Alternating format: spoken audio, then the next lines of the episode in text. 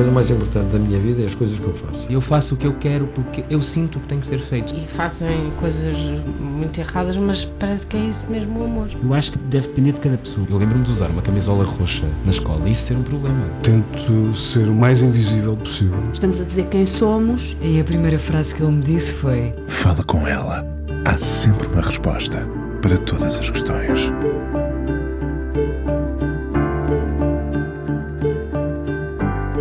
Nunca quis abandonar o Porto, deixando no ar o seu habitual sorriso enigmático que nos faz pensar. Parece que está sempre num exercício com ele próprio, negociando respostas, lançando novas perguntas e até a dúvida. Permaneceu na cidade onde alargou a sua família. Foi por ela certamente que decidiu ficar. Durante muito tempo foi o diretor do Hospital Magalhães Lemos. Pergunto-me se ainda visita o gabinete que ocupou, onde decidiu, viu, acompanhou a vida de muitos. É presidente do Conselho Nacional de Saúde Mental a sua influência no setor ultrapassou em muitos cargos que ocupou. Insiste na mudança de paradigma sobre o estigma que persiste na doença mental, no doente. O doente, às vezes, parece secundário numa estrutura que se perde a debater financiamentos, distribuição de poderes, renovações. O doente somos nós. O caminho indica que seremos cada vez mais todos nós. Pai e avô muito portista, tenho pena que a rádio não deixe ver o seu sorriso pensativo, mas também é nele que me vou focar, roubando-lhe respostas. O psiquiatra António Lochner é o convidado de hoje do Fala Com Ela aqui na Antena 1. Olá, António. Olá, Vivenhas. Foi pela família que recusou muitos convites? É, convites é, é relativo também. Sabe que isso não é assim nada que não somos propriamente jogadores de futebol que têm muitos convites todos os anos. Uh, não, realmente houve algumas oportunidades de sair do Porto, mas na verdade a minha raiz uh, teve muito a ver com, com, a família, com a necessidade de acompanhar designadamente os filhos, a partir do momento em que fiquei uh, a ter cuidado dos três sozinho, não é? Isso Ficou foi, viúvo. Sim. Fiquei viúvo há 27 anos. Sim. E, portanto, esse papel foi reforçado, não é? Nessa altura, e, portanto, era impensável. De qualquer forma, esta, esta questão da, da ida para Lisboa coloca-se sempre, quando se fala de alguém influente ou mais ou menos influente, o país será melhor quando deixarmos de colocar este tipo de questão? Olha, Porque tudo se, se centra em Lisboa. Diga, Sim, diga. Deixe-me recuar um bocadinho e dizer, eu acho que, que a sua apresentação, agradeço-lhe imenso, mas foi um bocadinho exagerada. A minha influência é muito relativa, dizer, sempre foi muito relativa.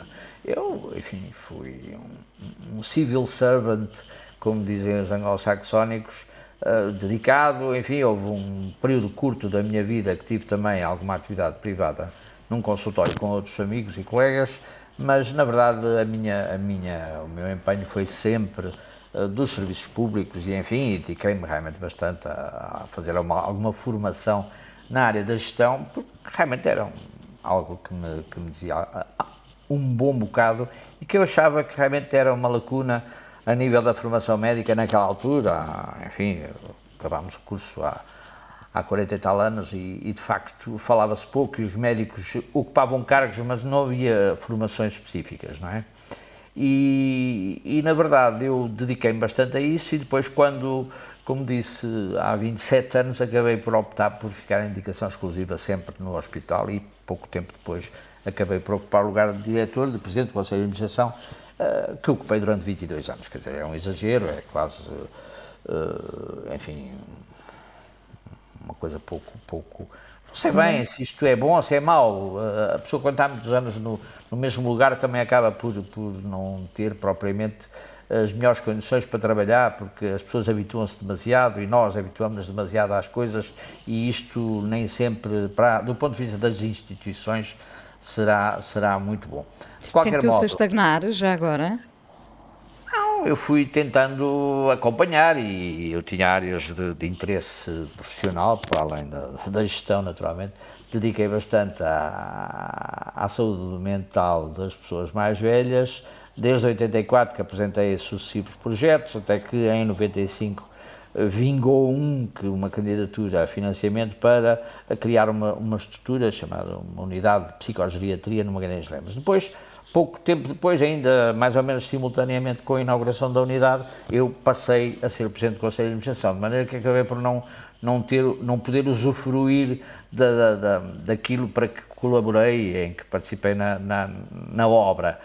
Embora tenha mantido sempre contactos e ainda hoje é a minha área se quiser, clínico-conceptual, em que eu dedico mais, mais tempo e é que eu tenho mais prazer em, em pensar sobre. Que, olha, é, é, tudo isto me fixou muito cá, uh, mas também é bom não, não, não, não, esquecer que eu frisei o papel que os meus filhos tiveram nesse aspecto, mas também não posso deixar de lado um outro papel.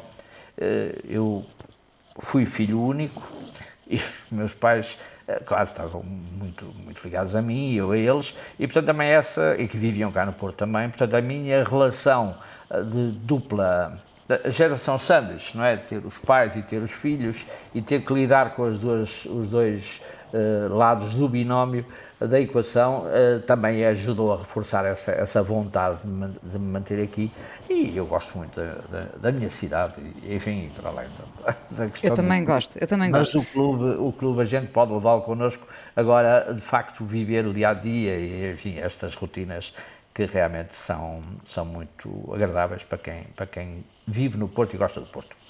Uh, Deixa-me só dizer-lhe uma coisa já agora. Muitas vezes sou acusada de ser demasiado generosa na apresentação que faço dos meus convidados. Uh, uh, se eu os convido é porque, obviamente, gosto deles, posso fazer isso, mas uh, uh, a apresentação é sempre feita com base uh, em, em, opiniões que foram dadas. Neste caso, uma opinião muito válida e validada assegurava-me uh, uh, sobre a sua influência, portanto eu não estava a exagerar quando, quando, fiz, quando fiz a apresentação que fiz. É ou não verdade que muitas vezes lhe pedem o seu parecer, a sua opinião nesta questão, na matéria da saúde mental?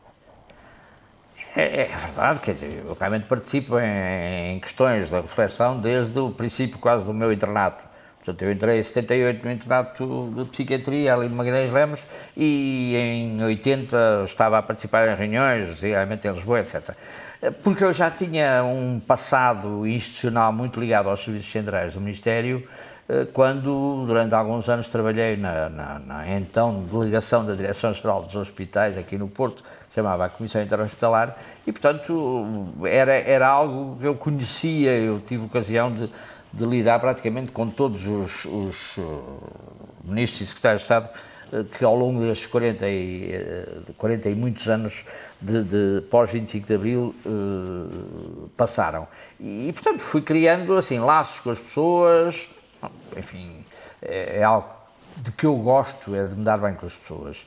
E, portanto, muitas vezes, quando era preciso, ligavam para mim, até porque tinha um bom arquivo uh, de memória e, portanto, também às vezes dava jeito para localizar algumas coisas que as pessoas já não sabiam exatamente onde estavam. Continua a ter um bom que... arquivo de memória? Sim, ainda continuo bastante, embora também já comece a sentir o chamado desgaste próprio da idade. António, quando é que. Diga, diga. Quando é que começamos a falar com mais naturalidade de saúde mental? Ou ainda não começamos? Não, ainda não estamos a falar com a naturalidade que seria desejável, mas eh, é preciso reconhecer o seguinte: eh, foi preciso, de facto, esta crise. A crise é a pandemia. pandemia da pandemia, sim. exatamente. Para que as pessoas começassem a dar-se conta de várias coisas. Primeiro, que os problemas mentais ou psicológicos, porque eh, os mentais não são só psicológicos, são, são comportamentais, são, são espirituais até, são culturais, assim, são de género há um conjunto de, de, de, de, questões que dizem respeito à saúde mental para além da mera uh, atividade psicológica. E, e as pessoas foram-se dando conta que a pandemia afetou todas as pessoas, mesmo aquelas que se achavam muito saudáveis deste ponto de vista, não é? Ou seja, se fosse pelo medo de, de contrair a doença, fosse por uh, algum alarme perante o aparecimento de alguns sintomas suspeitos, fosse porque algum familiar contraía ou uh, alguém conhecido das nossas relações próximas. Uh, isto tudo levou-nos, levou as pessoas em geral, nós profissionais de saúde mental que andávamos há tantos anos a tentar incutir, na, e designadamente na tutela, no, no nos órgãos do Ministério e, enfim, não só do Ministério da Saúde, mas noutros, a importância que estes aspectos psicológicos tinham uh, no conjunto, naquilo que é o, a saúde dita como bem-estar, uh, que, enfim, não, não digo que fiquemos contentes, isso de todo que não, mas de algum modo foi o reconhecimento de que, se é verdade que não há saúde sem saúde mental, também é verdade que não há doença sem sofrimento mental. E isto é algo que, que as pessoas, eu penso que agora já se dão conta disso. Ainda hoje tive ocasião de ouvir um fórum em uma rádio e pessoas, enfim, de profissões que não têm nada a ver com a saúde, abordavam a questão da importância da saúde mental, de, enfim, fossem eles professores, fossem eles gestores, fossem eles meros uh, comerciais, uh, falava desses aspectos, o que é um ganho. E eu acho que as pessoas tomarem consciência disso é, antes de mais, bom para elas. Bom para elas e bom para todos aqueles com quem elas lidam. Porque se calhar começam a olhar mais para esses aspectos. Eu até era capaz de me atrever a dizer um bocadinho mais que é assim. É também bom para alguns profissionais de saúde na área, nas áreas não psi, que poderão tomar consciência que os aspectos psicológicos e mentais, de uma maneira mais geral, uh, têm a ver com o bem-estar das pessoas, que é, no fundo, aquilo que define saúde, não é? Que também não é só física, não é só mental, é também social. Por, porque ainda não há essa consciência por parte de alguns profissionais de saúde. É um... Não. Se calhar as pessoas uh, sabem que hum, Hoje em dia a, a, medicina está muito tecnologizada, não é? Há muito, muito suporte tecnológico que realmente uh, representou ganhos imensos no, no, na possibilidade de conhecer a realidade sanitária, a realidade da saúde das pessoas em geral, de cada uma em particular e das pessoas em geral. Mas o que é verdade é que isto também às vezes despersonaliza um bocadinho, não é? porque o que antes era necessário ouvir pacientemente as pessoas para tentar apurar tudo quanto é queixa subjetiva, o sintoma, uh, para além do sintoma físico, agora traduz-se numa requisição de uma imagem mais ou menos sofisticada que nos pode esclarecer uma série de dúvidas. Agora, perde-se de facto alguma coisa na relação. E o que nós, há muitos anos, defendemos é que por trás de todo o ato eh, de saúde, seja ele médico, de enfermagem, de, de psicologia, de serviço social, etc., há uma relação entre pessoas. E é dessa relação que nasce fundamentalmente algo que é também muito importante, que é a confiança. E sem isso, eh, as pessoas não ganham confiança com uma chusma de exames para fazer ali assim na, na, na, na porta ao lado. As pessoas ganham confiança na medida em que percebem que o profissional que está do outro lado, seja ele de formação de base que tiver, é alguém que se interessa por ela própria uh, e que, portanto, a ouve pacientemente. Infelizmente, isto depois embate noutras barreiras. Por exemplo? Por exemplo, a disponibilidade que as pessoas têm ou não têm, muitas vezes, para a tal audição paciente dando meia hora ou três quartos de hora a um doente, mesmo numa segunda consulta, e como sabe, isso nem sempre é fácil, uh, e já agora nem sempre é fácil nos serviços públicos, como também nem sempre é fácil nos serviços privados. Portanto, é bom a gente também não, não, não, não ter a ideia que é só nos públicos que as coisas são muito uh, cronometradas, às vezes até, uh, eu diria pelo contrário. Esse, esse fosso uh, que ainda existe entre médico e, e doente uh, parte sobretudo uh, dos médicos? Claro que depois vamos à procura das razões e as razões têm, terão a ver necessariamente com essa falta de tempo, disponibilidade, mas vem, vem do lado dos profissionais de saúde, infelizmente? Por esses motivos? Não vem, não vem fundamentalmente, até porque nós temos algo que é, que é muito importante, a nossa formação vai-nos dando, vai-nos tentando incutir consciência desse aspecto. E as pessoas, os, lá, os nossos utentes, clientes, os nossos doentes, uh, enfim, não são propriamente, o que eles querem é pedir ajuda e por isso eles uh, vão com muito à vontade a um serviço de urgência de um hospital, onde vão encontrar alguém que nunca viram, não é? E portanto não têm nenhuma base de confiança interpessoal para além daquela que as pessoas imaginam que existe por trás do profissional, que é o armamentário tecnológico que, que ele se pode rodear. E, e, por isso, quando se fala de falsas urgências, urgências inapropriadas, fala-se um bocadinho sem pensar bem. As pessoas, quando são muito aflitas, vão à primeira porta onde sentem que têm alguma resposta efetiva e onde podem uh, ter lá, uma resposta life-saving. Porque as pessoas, quando vão à urgência, é porque têm muito medo, estão muito assustadas. Aliás, eh, foi curioso verificar se isto foi um dado de realidade, não apenas português, eh, que as ditas falsas urgências diminuíram razoavelmente durante o período mais agudo da pandemia, Exato. onde as pessoas também não iam por receio de contrair a doença. Portanto, havia aqui um filtro que funcionou para além do, do, do enfim, daquele filtro normal, eh, que, que, as pessoas são alertadas, que não devem sobrecarregar as urgências, porque prejudicam a qualidade e a disponibilidade do trabalho, etc. Mas o que é verdade é que o receio de ir a um sítio, uh, ou de levar a criança a uma urgência, uh, com medo de contrair a doença, foi também muito importante.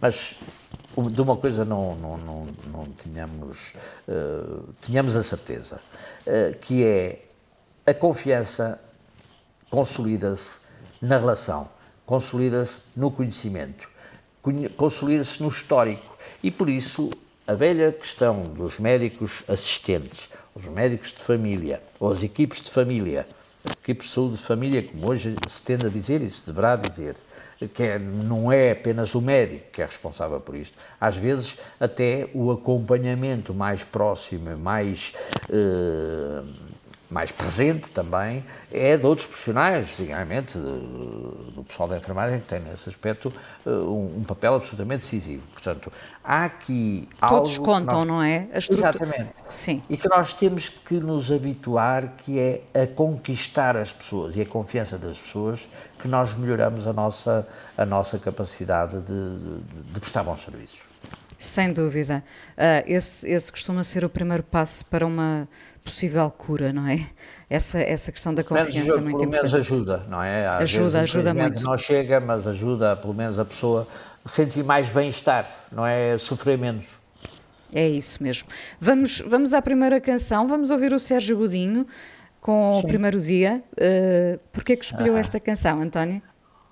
Olha, aliás, penso que justifiquei. Eu acabei por escolher essa, como a outra, aliás, que depois veremos mais tarde, porque tem a ver com, com algo que para mim, como eu disse, me dedico há bastantes anos a, aos problemas relacionados com o envelhecimento e com as pessoas mais velhas, etc. Eu acho que é uma maneira de olhar para a frente. Por um lado, o Sérgio Godinho aqui uh, acho que nos ajuda. Uh, a pensar cada dia como o primeiro do resto da vida, não é? Uh, aconteça o que acontecer, aliás, as várias circunstâncias que ele cita ao longo da, da canção são várias circunstâncias diferentes. Uh, ao longo da vida, a visão destas coisas também vai mudando. Como depois na outra canção veremos, que é também um pensar sobre o futuro, na lógica de que, enfim, nós temos que nos preparar e criar lastro para suportarmos aquilo que é um dia após o outro uh, até um dia que deixa de haver o dia seguinte, não é? Uh, com o máximo de bem-estar. Bem-estar, tem uma, tem uma relação de encantamento com o dia seguinte? Sim, de alguma maneira. Uh, enfim, mas não, me, não é nada que me ocupe. Eu encaro o dia seguinte, o tal dia seguinte, depois do último, uh, com o máximo de tranquilidade. Não, não, tenho, não tenho nenhum, nenhum mito, nenhuma visão assim uh, fantástica do assunto. Vamos por agora ao primeiro dia. Vamos então ouvir o primeiro dia. Sim. E já voltamos à conversa. A princípio é simples, anda-se sozinho, passa-se nas ruas bem devagarinho, está-se bem no silêncio e no burburinho, bebe-se as certezas num copo de vinho e vem-nos à memória uma frase batida Hoje é o primeiro dia do resto da tua vida. Hoje é o primeiro dia do resto da tua vida.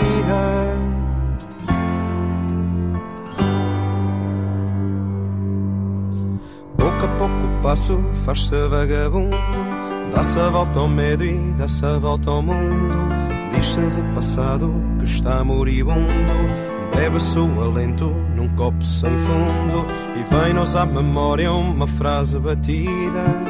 Hoje é o primeiro dia do resto da tua vida. Hoje é o primeiro dia do resto da tua vida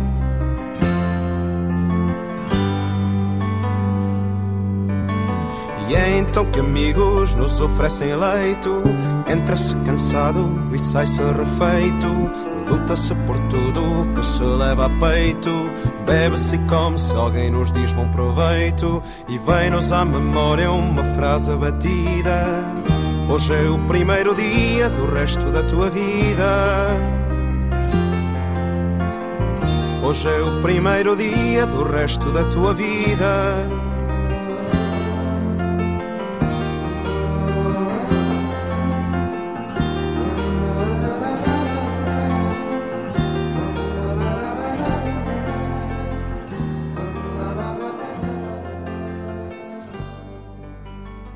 O psiquiatra António Lochner, hoje no Fala Com Ela, presidente do Conselho Nacional de Saúde Mental, foi muitos anos diretor de Magalhães Lemos. Quantos anos, António? 22? 22, é verdade. 22.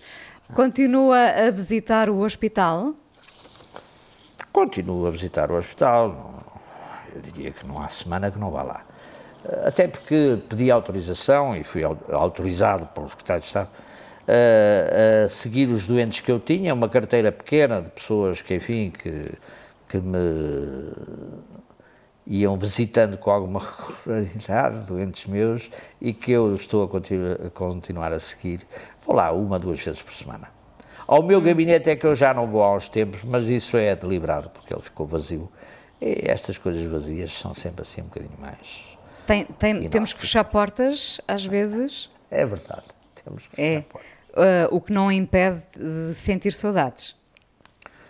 Sim, foram, eu acho que foram os anos bons, algo desgastantes e, enfim, eu, eu realmente foi um percurso, como deve imaginar, desde 97 até 2019, hum, passaram muitos governos, muitos ministros, muitos secretários de Estado, muitos diretores gerais, e de facto isto, a determinada altura, não é fácil, não é? Isto para já não falar dos órgãos intermédios, ARS, etc.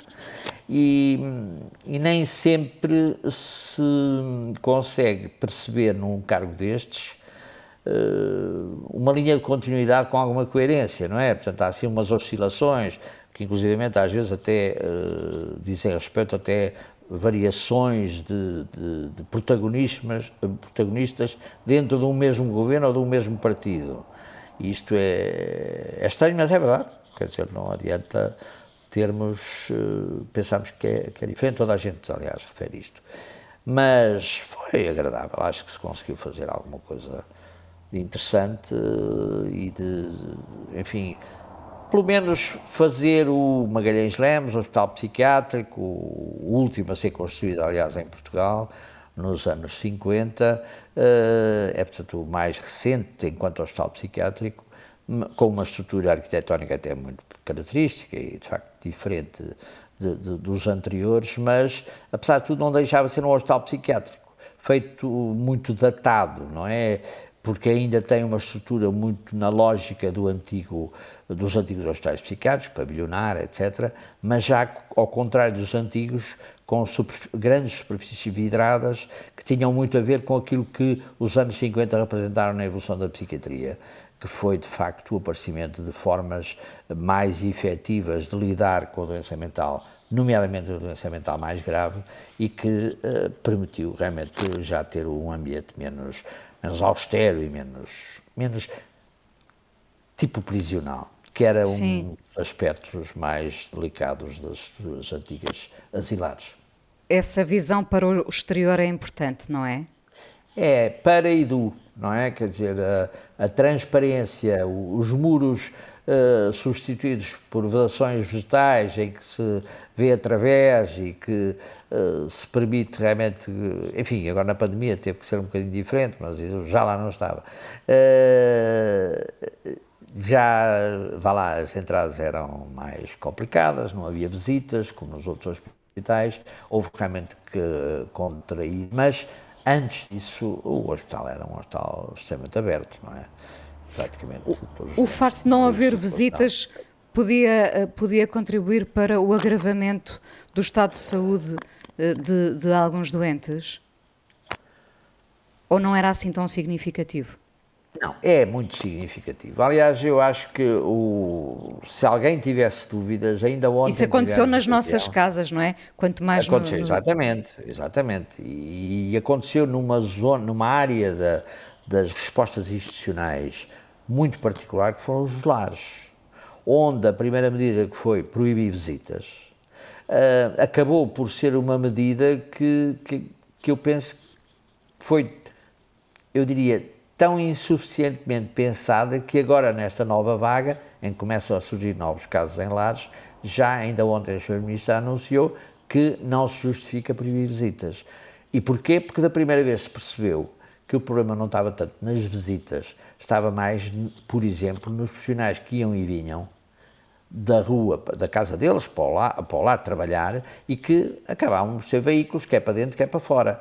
E isto não é para culpar ninguém, é simplesmente para nós termos a noção de que numa pandemia, numa doença infectocontagiosa eh, com esta capacidade de, de, de disseminação, eh, todos os gestos podem ter um impacto muito nocivo sobre o, o bem-estar não só de cada um, como de, das pequenas comunidades que representam os lares.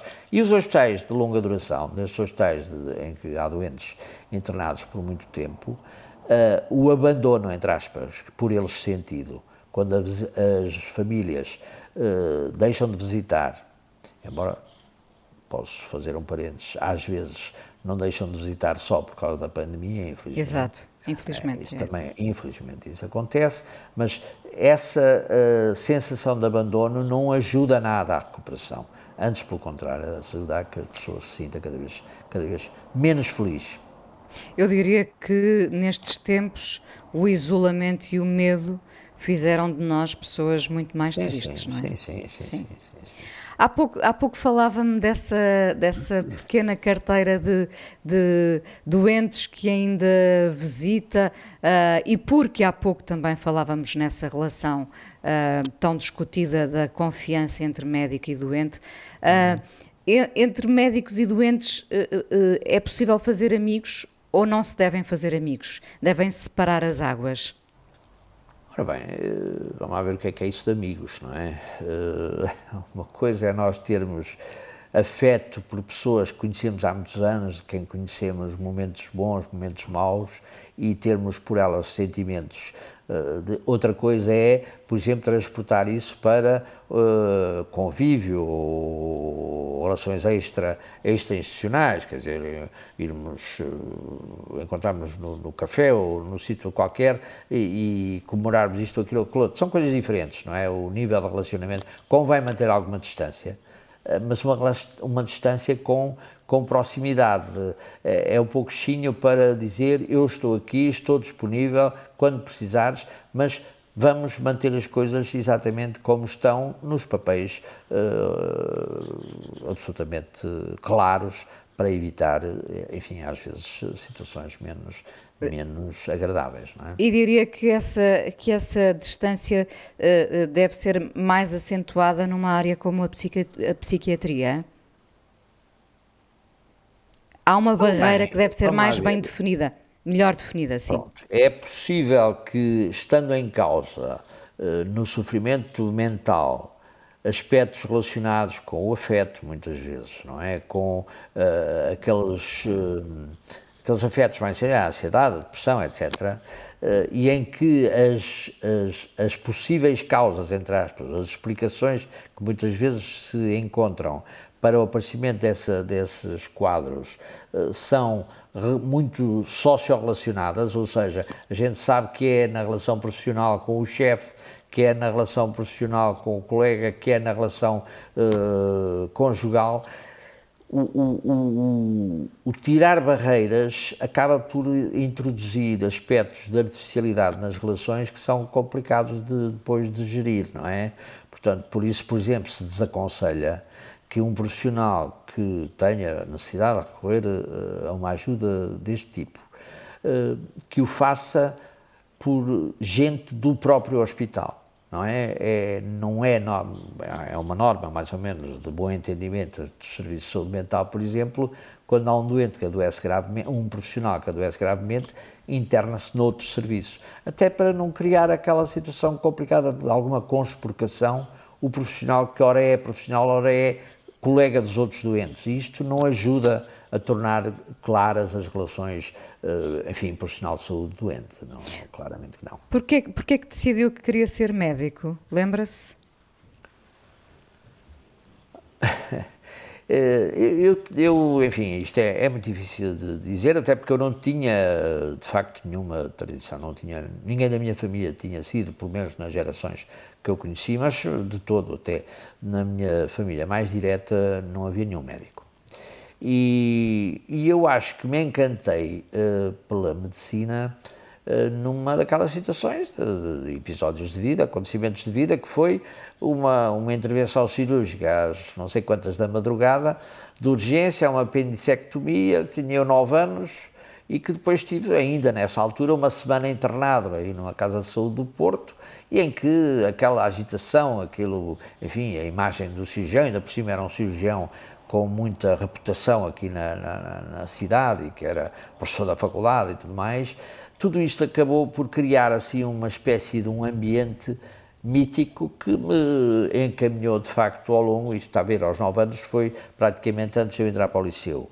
Uh, e, e, depois eu acabei por decidir, enfim, a INEF, foi que era na área das ciências, dava sempre a possibilidade de ir para a engenharia ou para a medicina, e eu, eh, enfim, hesitei ainda em ir para a engenharia, mas realmente acho que a medicina tinha aquele atrativo de, de, da proximidade das pessoas e do conhecimento das pessoas, e eu acho que foi isto que me, que me acabou por, por ajudar a decidir uh, ir, para, ir para a medicina e não, e não para a engenharia.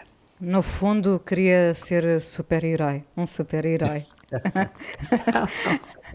não, isso é, eu acho que não, isso é uma, quase uma, uma, uma não figura, quer dizer, para mim essa do super Às vezes, é, não, mas sabe, às vezes é, é, é, a responsabilidade que nós pomos nas mãos de um médico realmente, não é? Pois, é verdade, e, e, o, o, muita da, já agora o parênteses, por alguma razão, por exemplo, os cirurgiões têm o peso que têm na cultura eh, das sociedades, ou seja, a sua, eh, desde logo aquela situação absolutamente muito própria que é, é alguém que nós autorizamos a trabalhar no nosso corpo sem que nós tenhamos, isso naquela altura era claramente, sem que nós tivéssemos consciência. Hoje em dia, com as anestesias locais, com as, as cirurgias ambulatórias, etc., este, se calhar, esta imagem mítica uh, desmonta-se um bocadinho. Mas, na verdade, é alguém a quem nós confiamos inteiramente uh, a nossa existência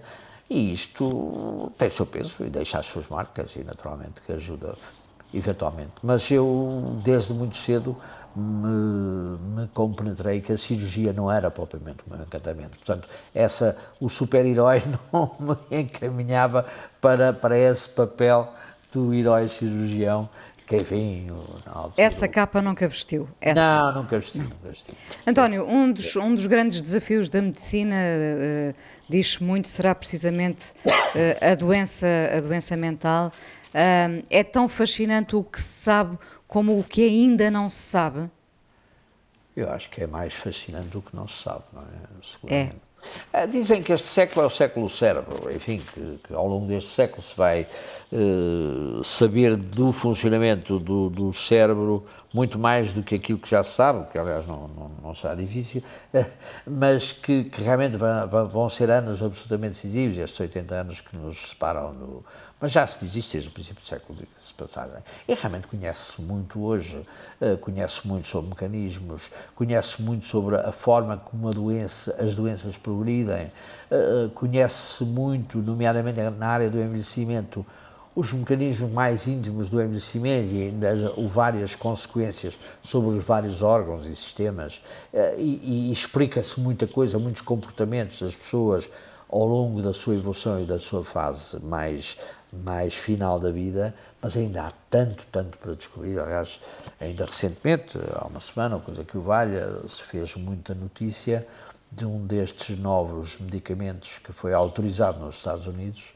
para ser usado uh, contra o Alzheimer. Na demência, na, na demência de Alzheimer. Uh, pronto, é uma esperança. Uh, é verdade que, que, como aliás a notícia fazia questão de chamar a atenção, há 20 anos que não havia nenhuma droga igualmente autorizada com, o mesmo, com a mesma esperança, mas nós temos que ter muito a consciência de que é no princípio que as coisas começam, não é? Ou seja, é, a gente tem que, que, tratar do envelhecimento não é pensar nisso aos 65 anos, é pensar nisso bem mais cedo. E, alguém que me conheça bem podia dizer, pá, bem prega Frei Tomás, porque na realidade eu não sou propriamente um modelo de, de, de, de, de, cuidar bem de mim, as pessoas até me acusam bastante disso, mas o que é verdade é que temos consciência que é com boa alimentação, com bom, bom, bom exercício físico, com não, não hábitos pouco saudáveis, uma, enfim, uh, relacionamento interpessoal uh, rico. Isto tem a ver depois com outra canção, de facto. Uh, nós temos muito que apostar no manter vivos. Aquilo que falávamos há bocadinho em relação aos doentes internados no hospital, em relação às pessoas de idade em lares, o que o que falha é mesmo a falta de conexão. E é aí que eu digo, e não foi e, só... E já agora, essa falta de conexão é cultural?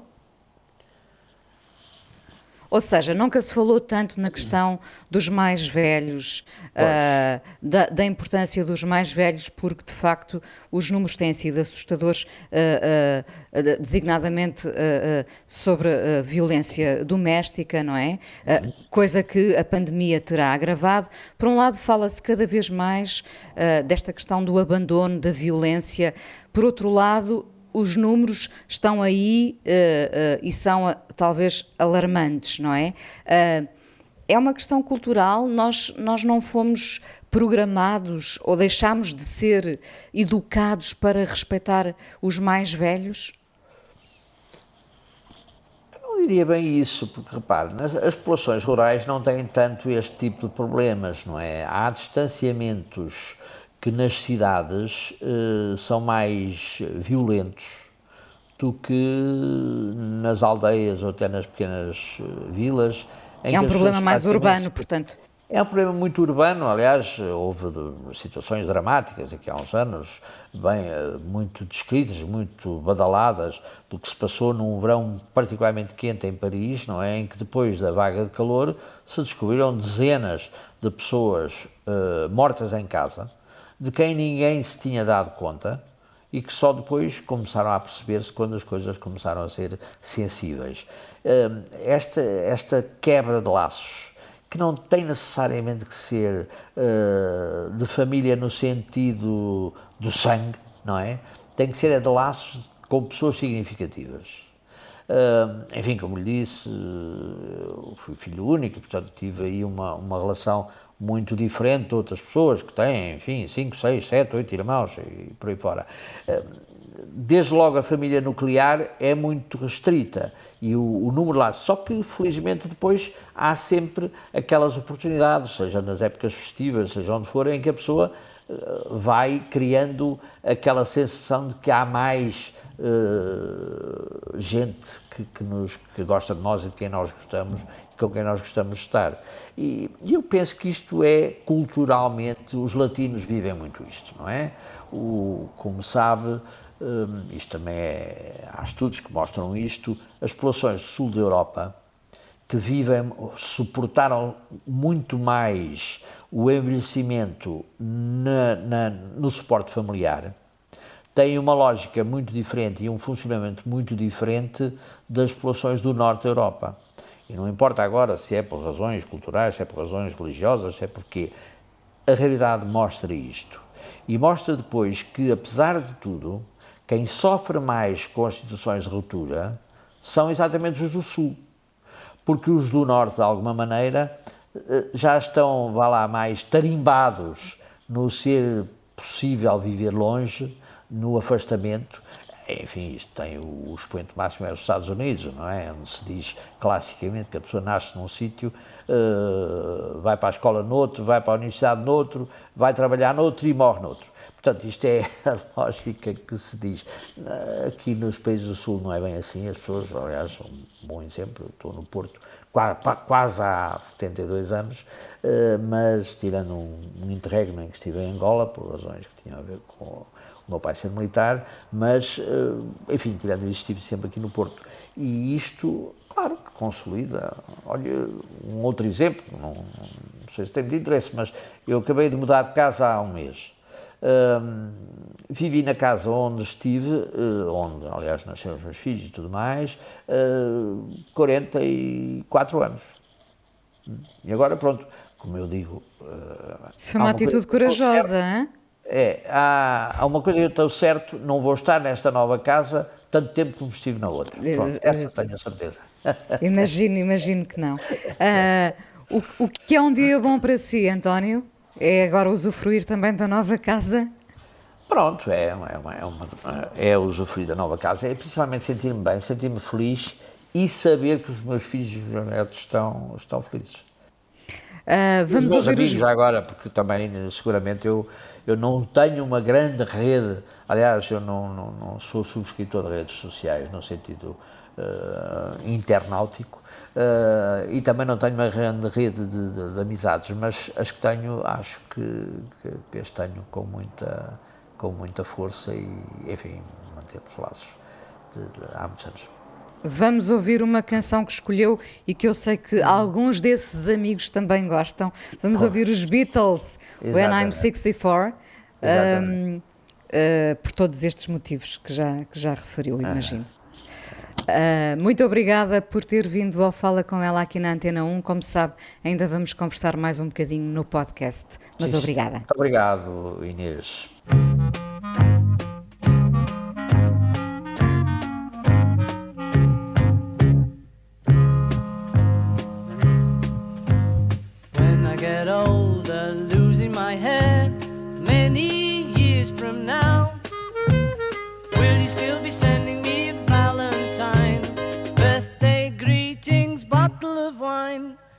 I'd been out till quarter to three.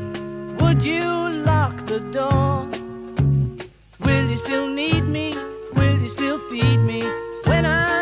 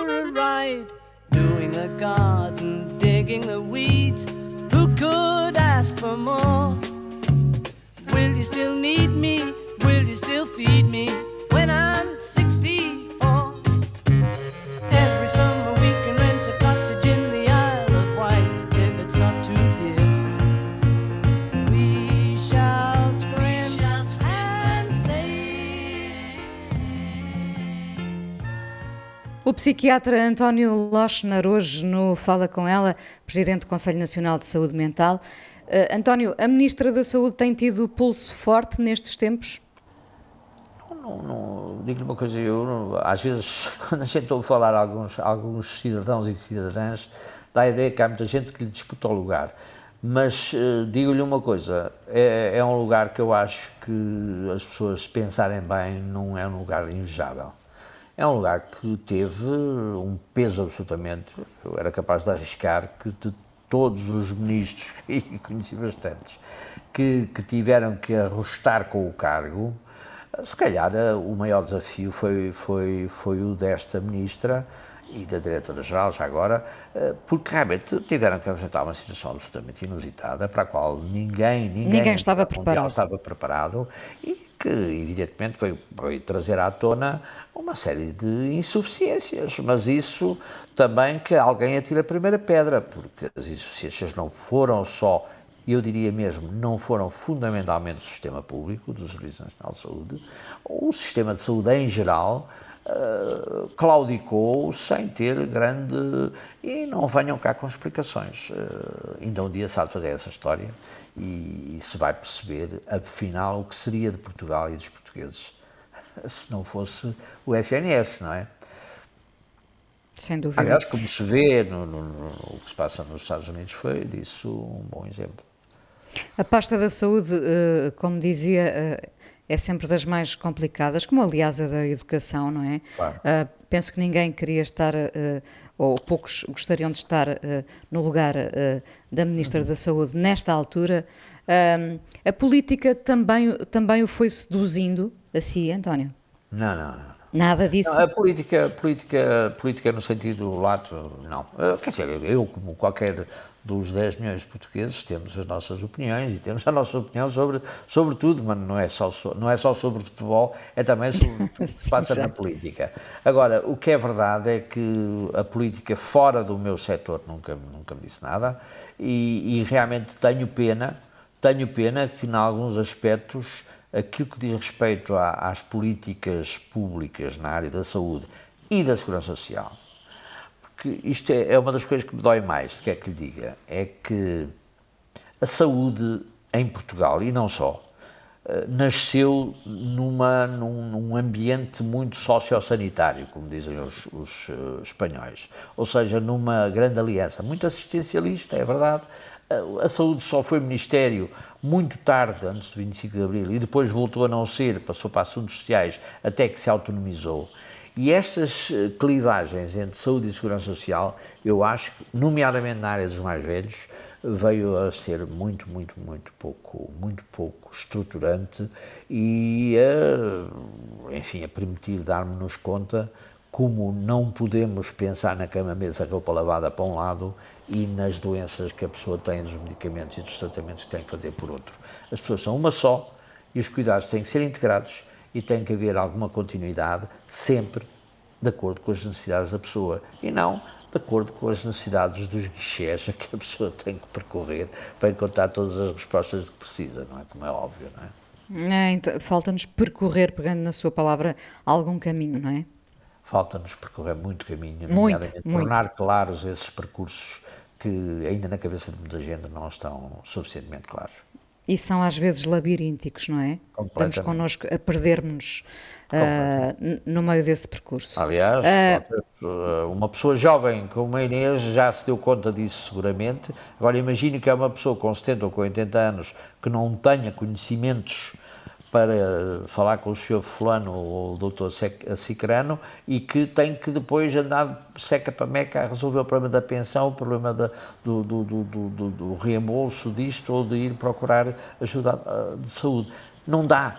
As pessoas têm que ter consciência, as pessoas e quem conceptualiza, quem governa, tem que perceber que os cidadãos são um todo, uh, que ora precisam mais de educação, ora precisam mais de saúde, ora precisam mais de social, mas precisam sempre de quem de comer, precisam sempre de um sítio para viver, uh, precisam sempre de se sentir o melhor possível, não é? É, e, e, e, António, o que é assustador é que o mundo está cada vez mais formatado para não nos dar respostas diretas. Uh, e eu imagino como isso se abate, imagino não, por acaso sei, como isso se abate uh, sobre as pessoas mais velhas, não é? Sim, sim, sim. Um, Diga-me uma coisa, estamos quase a terminar, uh, porque eu falei aqui do seu sorriso uh, pensativo, uh, que eu conheço mais ou menos ao de leve. O seu sorriso pensativo ocupa-se mais de perguntas ou de respostas? Acho que é um bocadinho como a história do, do, do, que é que se conhece do cérebro, o que é que me encanta mais, é o que a gente já sabe ou o que a gente ainda não sabe. Acho que é mais essa curiosidade. A pergunta. Que eu gostava. É mais a pergunta, é mais a pergunta. Uh, uh, já, já percebemos, uh, e já aqui o disse também, tem, tem, na família, obviamente, o seu pilar. Diria que a família, a família e os tais amigos próximos, não é? Uhum. São a rede fundamental para não cairmos num abismo, sobretudo nesta altura, não é? Sim, aliás, eu, eu estive hesitante uh, na escolha da música dos Beatles entre, entre o When I'm 64 e a outra uh, with, a little help, uh, with a Little Help from My Friends, que são ambas do mesmo disco, como sabe, do Sgt. Peppers, e são ambas a proposta da mesma coisa, ou seja, o papel dos amigos e aquilo que nós gostaríamos de não perder à medida que vamos envelhecendo e de que precisamos muito. Enfim, é, este, é esta a nossa. A saga de todos nós. Uns podem disfarçar mais, outros terão menos, menos facilidade em disfarçar. Penso que precisamos de cuidar e de ser cuidados. Exatamente. É, não esquecendo que cuidar é uma palavra que etimologicamente quer dizer preocupar-nos com. E, e, que te, e, que sentimos falta disso também, não é? Exatamente. Sentimos falta disso. António, muito obrigada por eh, Obrigado, ter vindo ao Fala com ela. Um Espero vê-lo presencialmente em breve. Vamos ver, um abraço. Acho sim, acho sim. Um abraço, Deus. Um abraço. Obrigada coisa mais importante da minha vida é as coisas que eu faço. Eu faço o que eu quero porque eu sinto que tem que ser feito. E fazem coisas muito erradas, mas parece que é isso mesmo o amor. Eu acho que deve depender de cada pessoa. Eu lembro-me de usar uma camisola roxa na escola e isso ser um problema. Tento ser o mais invisível possível. Estamos a dizer quem somos. E a primeira frase que ele me disse foi: Fala com ela. Há sempre uma resposta para todas as questões.